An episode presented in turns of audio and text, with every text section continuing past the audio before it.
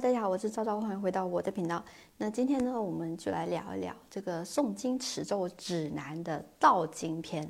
我们之前说佛经里面有佛法僧三宝，那从中间的法呢，就指广义的佛经。那道家里面有没有呢？有。那道家皈依的是道经师三宝，中间就很清楚的一个经宝，就是我们所说的道经。那道经呢，它其实包含很多，它指的就是我们现存的道藏。现存的道藏，那成书大概是在明朝万历年间。那道藏呢，有分三洞、四府、十二类，一共有五千四百八十多卷啊，是非常非常多的。那至于里面是怎么细分的，我也不赘述了，大家可以搜网上有些资料是可以搜到的。那在道家里面呢，是道为本，法为体，术为用啊，所以其实。道经依然是我们的根本。如果大家有皈依的道家的话呢，会收到那个早晚课的一本小本本。因为我现在在外面就没有拿那个给大家示范。那在《太上玄门功课经》的序里面有这么一句话，第一句就是“切以经书玉集为入道之门墙”。讽经诵咒乃修仙之径路。那这句话的意思就是说，修道的人一定要以经书作为你的修道的敲门砖。那修仙之路呢，一定呢要经过诵经、讽经和诵咒作为你的路途。这就说明了在道家里面啊，诵经持咒的一个重要性。那无论是佛家还是道家呢，诵经也是作为修行的一个功课。那所以为什么就是每一个啊修行者都都会给自己安排？比方说道家最简单的就是你皈依了之后，给你早晚课，早上会诵清净经，晚课会诵救苦经啊，那就是中其他的时间是根据自己的需要去安排的。那其实佛家也会有啊，佛家也是早课晚课。还会分单日和双日诵读的功课不一样啊，那在道家里面也是会有的，特定的时期也会诵不同的经咒，也会有不同的斋教法会这样子啊，就像最近茅山的罗天大教啊，就是大家关注很多，对吧？所以呢，无论是修什么。你的经典，我们所说的这些经宝啊，都是大家一个修法的一个依据。无论你是想要诵经，还是听经，还是阅览，都是 OK 的啊！一定要去保持自己的这个修行的一个心。那在道经上面啊，大家在网上应该是搜到很多音频的，大家可以听到八大神咒啊，或者是清净经等等的一些音频。那听音频呢，还有阅览经书，都是我们平时可以做的事情。那在这个情况下，那如果大家要进行这个动作的话，其实很简单，只要你保持你的环境是整洁的，就是。不要有太多不干净的磁场干扰你的，然后保持身心的净洁啊，保持身体的整洁，这些事情做好了之后，你就可以去听，或者是说去阅览经书啊，一定要端坐啊。其实，因为我们在做这些事情的时候，诸天神仙都会看着，所以大家一定要端正自己啊。那我们怎么去抄写呢？抄写的话，其实也不难，大家可以在网上请到，或者是在道观里面请到一些白庙本啊，跟着在上面写就可以了。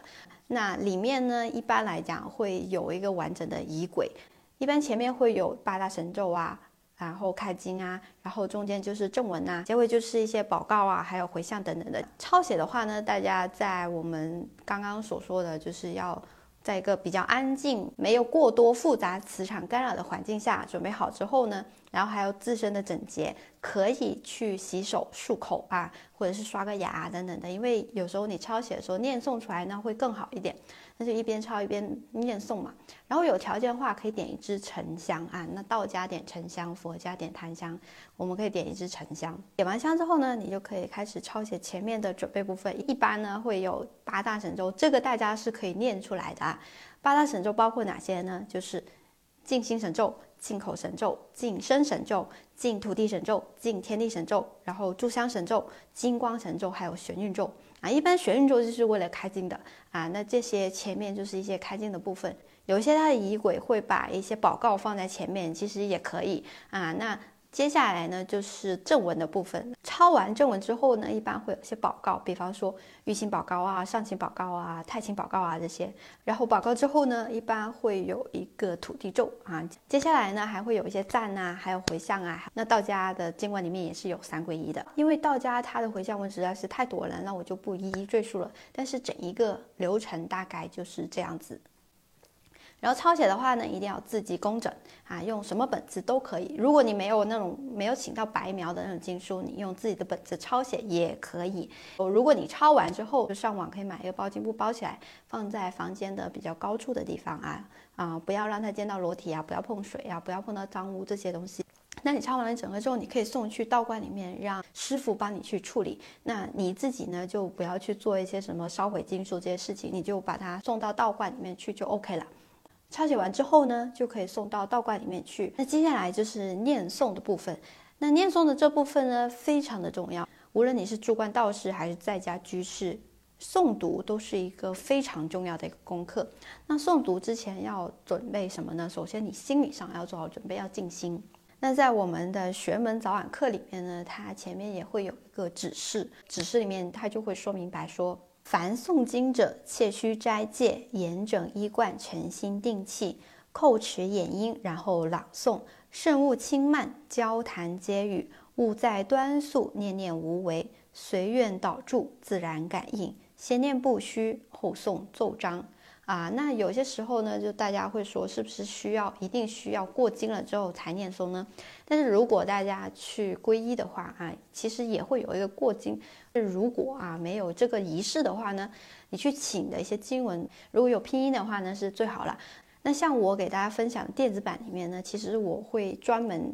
提前去注好的音，因为有一些字它是用古音的，而且生僻字、多音字等等的，我都会给大家注好。其实这种经书大家只要去跟着念诵就可以了。但是在你念诵之前，我依然是建议说你把全文通读一遍，就是因为有一些字眼你可能自己确实也不是很了解，所以就用铅笔在旁边注好这个字的音啊，就方便自己读诵的时候不要太多的错漏啊，就是通读一遍，然后阅览全文，这是在。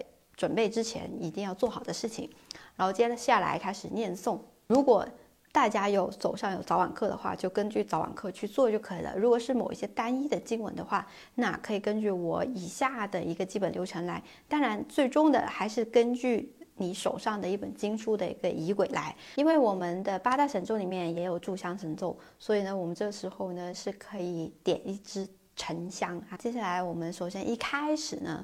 啊，就是会还是会念八大神咒啊，八大神咒结束了之后呢，就会有一些我们的祷告，或者说是一些赞啊等等的，然后接下来就会是正文。那正文部分呢，怎么去分呢？它会有个标题啊，一般就会有个标题，比方说太上老君常说清净经啊，那因为道经它相对比较短，就一次的早晚课会有非常多的一个经文。但是有一些单篇就比较长的，比方说像《玉书宝经》啊，那就只送一篇也 OK。正文结束之后呢，就会有一些报告啊，因为每一个我们念诵的经文，它所对应的神仙是不一样的，所以会对应不同的一些报告。那比方说有一些像像《玉书宝经》，我们就会对应雷祖宝告啊；像《三观经》，我们就会对应天地水三观的宝告；然后像《北斗经》，我们就会对应的。北斗宝告等等的这些相关的一些宝告，那宝告呢，就是赞颂我们所谈到的经文里面的这些神仙的，然后接下来呢，就会有一些啊各种不同的赞啊，还有各种不同的回向文跟皈依。那整一个诵读的流程结束了之后呢，啊，大家可以有一个小小的回向，就是比方说，我想把这些诵经的功德回向给啊那些特定的人啊，希望他们身体健康啊等等的都可以啊，那就是整一个诵读的流程。在我的朋友圈里面有分享过，我平时会诵读的一些道经的一个电子版。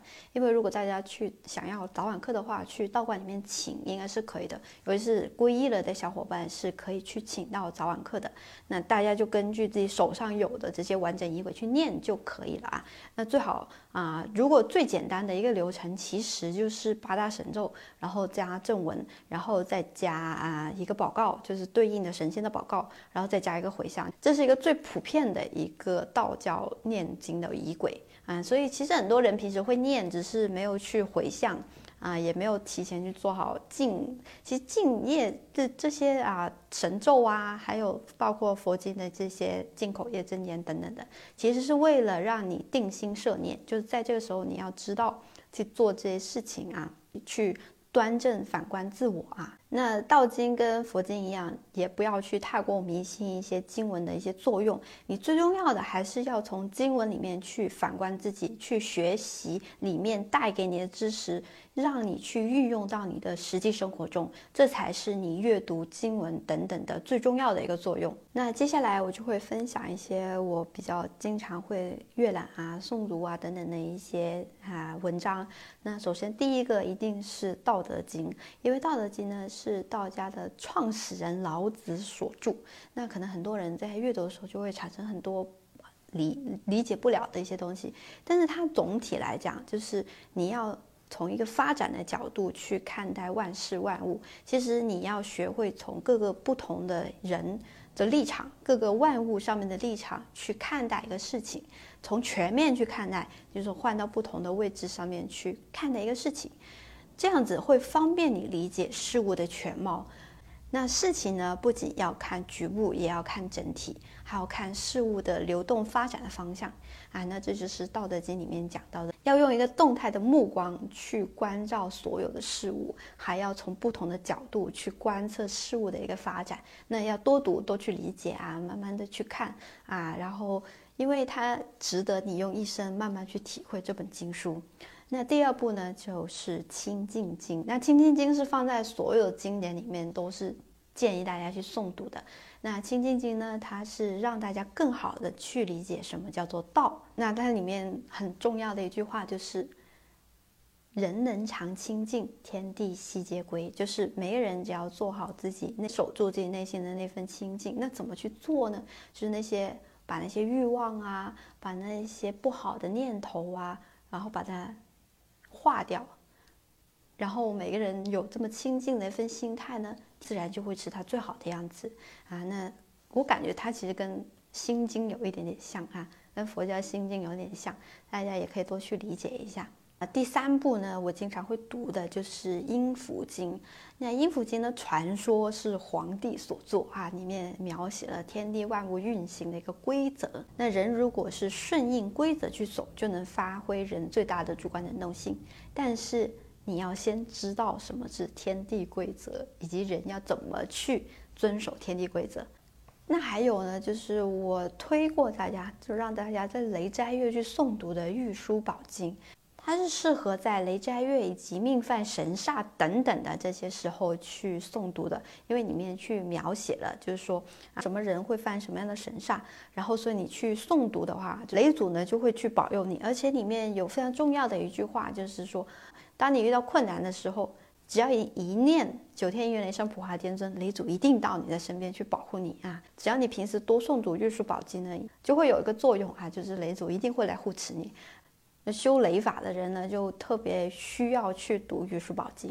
那接下来我比较推荐人念的还有《北斗经》跟《三观经》。那这两部经常在经书里面是连在一起的。《北斗经》是求自身平安、家宅康宁的，还有犯太岁的时候会经常念。因为《北斗经》它说的是天上北斗七星啊，去照耀你啊，就是护持你的。那星辰不顺的时候就可以念《北斗经》。很多居士会喜欢把北斗经请到家里的，这是非常好的一个可以护持家人平安。那三观宝经呢也有类似的作用，但是三观宝经说的天地水三观，就是在上元节、中元节跟下元节诞辰的三位仙官的一部经文。所以呢，这部经文就适合在上元节、中元节跟下元节的时候了啊，赞颂这三位神官，那让他们保佑我们平安。那为什么说这两部经文经常会放在一起呢？因为你还有一句很重要的话，就是。天官解天恶，地官解地恶，水官解水恶，北斗解一切恶啊！所以这两部经文其实就是为了消灾解厄的，保平安的。所以大家就可以时时去念诵，回向给那些你希望护持他们平安健康的人啊，就是这么简单。那我也会经常抽时间去念诵的，一定是早晚课。那其实早晚课呢，根据你拜师的。门派的不一样，可以稍微有一点点出入，就里面的一些经文，或者是说前面的一些神咒啊等等的宝告啊等等，会稍微有一点点出入啊。那其实问题不大，就看你皈依的哪个地方吧。然后里面会包含非常多的经文，还会有各种各样的宝告啊。那在那个早晚课里面，所以大家在阅读的时候要多去理解里面的一些意思。那里面还有一篇我非常喜欢的，就是《秋祖忏悔文》。就是跟佛教里面的三十三佛、八十八佛的大忏悔文一样，它是为了让你去忏悔过往的业障的，而且同时它的作用是我要去发愿，让当天神仙都能体会到我的忏悔之心，我向他们发愿，我以后不会再做这些，不会再犯这些业。啊，所以就是有这么一个作用。那最后我再推荐一本经书啊，大家可能这个门槛稍微有一点点高，大家可能在前面那些经文去体会完之后再来读这个，就是《渡人经》。《渡人经》里面呢，就讲的道教里面天的样子，因为佛经里面的天是婆罗门的天，那它跟道教的天是完全不一样的。那《渡人经》里面就讲的是道教里面的天，它就是描述的一个道教的宇宙。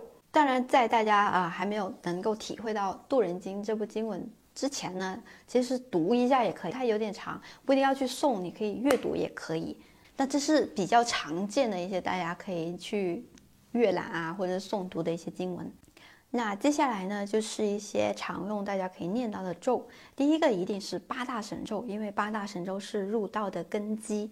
那你可以单独拎一些出来去念诵、去背。比方我们经常说的金光神咒，金光神咒一定是每个人都可以念。八大神咒是普传的，那金光神咒还有净天地神咒，这是两个最常用的。那平时我们在做一些就是要定心摄念的时候，可以念进口神咒啊。然后像净身神咒，这些都是可以帮助你去啊体会自己、亲近自己的一个咒语。我其实咒最重要的作用依然是定心摄念啊。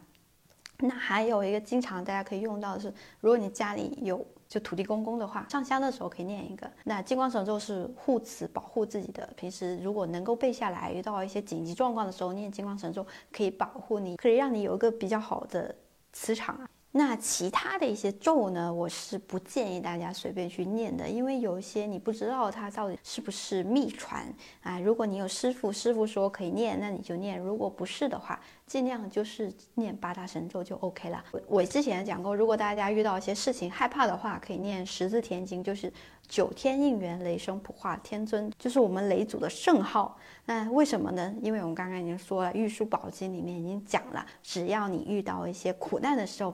一念哪组的圣号，他一定会来你身边护持你。只要你心里够诚啊，就可以啊，一定要有这个信心。那最后呢，就是有一些注意事项。那首先第一个一定是端正啊，端正自己的心啊，因为念经呢，它不是念给诸天菩萨、诸天神仙听的，是念给你自己听的。你要从文章里面去学到一些道理，反观自己啊，用到自己的身上。啊，你不要去神化一些经文的作用啊，它告诉你是一些宇宙运行的规则，告诉你一些因果，告诉你为什么会发生这样的状况。那它最重要是告诫你，你要时常去忏悔自己，去给自己积累福报啊，这些才是我们念经最重要的目的。那道经呢，还有就是。女孩子在特殊时期是不建议念道经的。那还有就是在戊日的时候是不念经文的啊，就戊日不朝真，这是一个道教里面不成文的一个规定。那戊日会分明戊跟暗戊，那这个时候大家可以去网上去搜，每一年都是不一样的，会有个完整的一个表格。那这个我也会每一年更新在我朋友圈的置顶里面，大家可以去查看。那经文呢，还是建议大家要多读多理解。如果呢有条件的话，每天去坚持做功课。那道经呢，它基本都是中文字啊，都中文，所以它没有补缺真言，因为它没有任何的吞音的状况啊。那所以大家就正常正常的念，正常的持诵，正常的回向就 OK 了。最后我跟大家讲一下，就是可以去关注我同名的播客号啊，里面就会更新我平时去念诵的些经文，大家可以看一下整一的流程到底是怎么样的。如果大家有任何疑问，欢迎在评论区或者是私信我去留言啊。那我会在第三部分答疑的部分给大家去进行一个解读。希望我讲的内容可以帮助到大家。那我们这期内容到这里就结束了，我们下期再见，拜拜。